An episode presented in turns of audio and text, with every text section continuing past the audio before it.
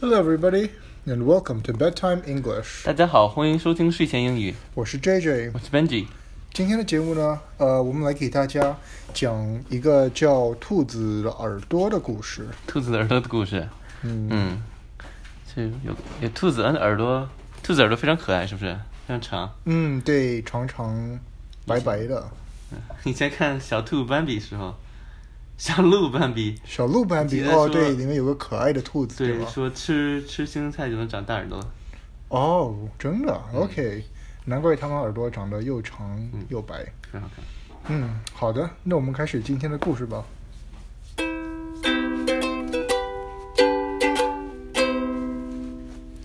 One day, the lion caught a mountain goat for breakfast. 某天，狮子捕到一只山羊作为早饭， While eating, he was badly hurt by the horns of a goat. 正吃着，狮子被山羊的羊角重伤了。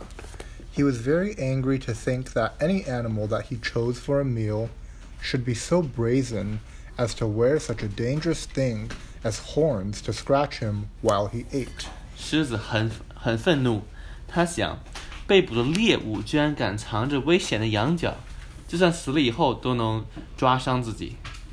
So he commanded that all animals with horns should leave his domain within 24 hours. 于是，狮子命令所有带着角的动物，二十四小时之内离开自己的地盘。 The command struck terror among the beasts. 这道命令令所有动物心中震惊， All those who were fortunate as to have horns began to pack up and move out. 凡是有角的动物立刻准备搬家走人了。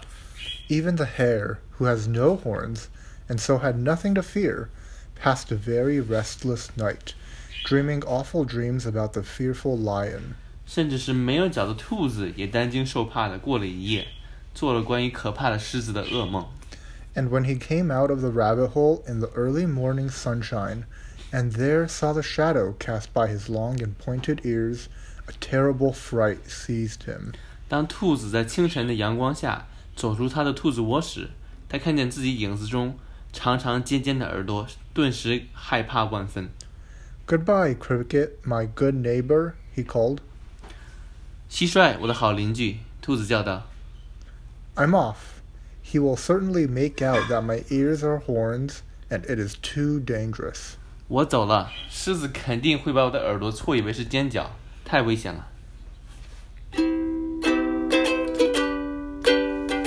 嗯，好的。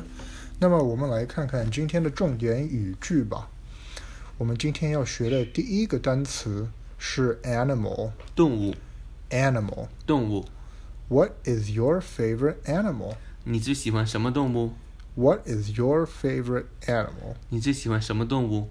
The zoo has many animals. 动物园有许多动物， The zoo has many animals. 动物园有许多动物。我们要学的第二个单词是 command. 命令， Command. 命令， Do not command me. 不要命令我， Do not command me. 不要命令我。 Your wish is my command. 你的愿望就是我的命令， Your wish is my command. 你的愿望就是我的命令。我们学的第三个单词是 neighbor. 邻居， Neighbor. 邻居， My neighbors are friendly. 我的邻居很友好， My neighbors are friendly. 我的邻居很友好。 Do you have neighbors? 你有邻居吗？ Do you have neighbors? 你有邻居吗？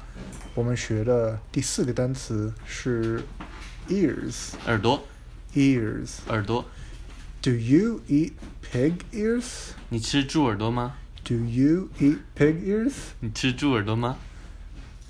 Um, the rabbit has pointy ears. 兔子有尖尖的耳朵， The rabbit has pointy ears. 兔子有尖尖的耳朵。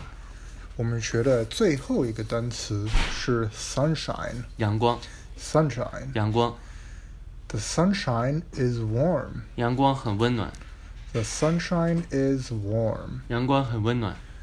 He sleeps in the sunshine. 他在阳光下睡觉， He sleeps in the sunshine. 他在阳光下睡觉。Hmm, 嗯，好的。那么我们今天的故事就讲到这里吧。Thank you for listening and see you next time. 感谢收听，我们下期再见，拜拜拜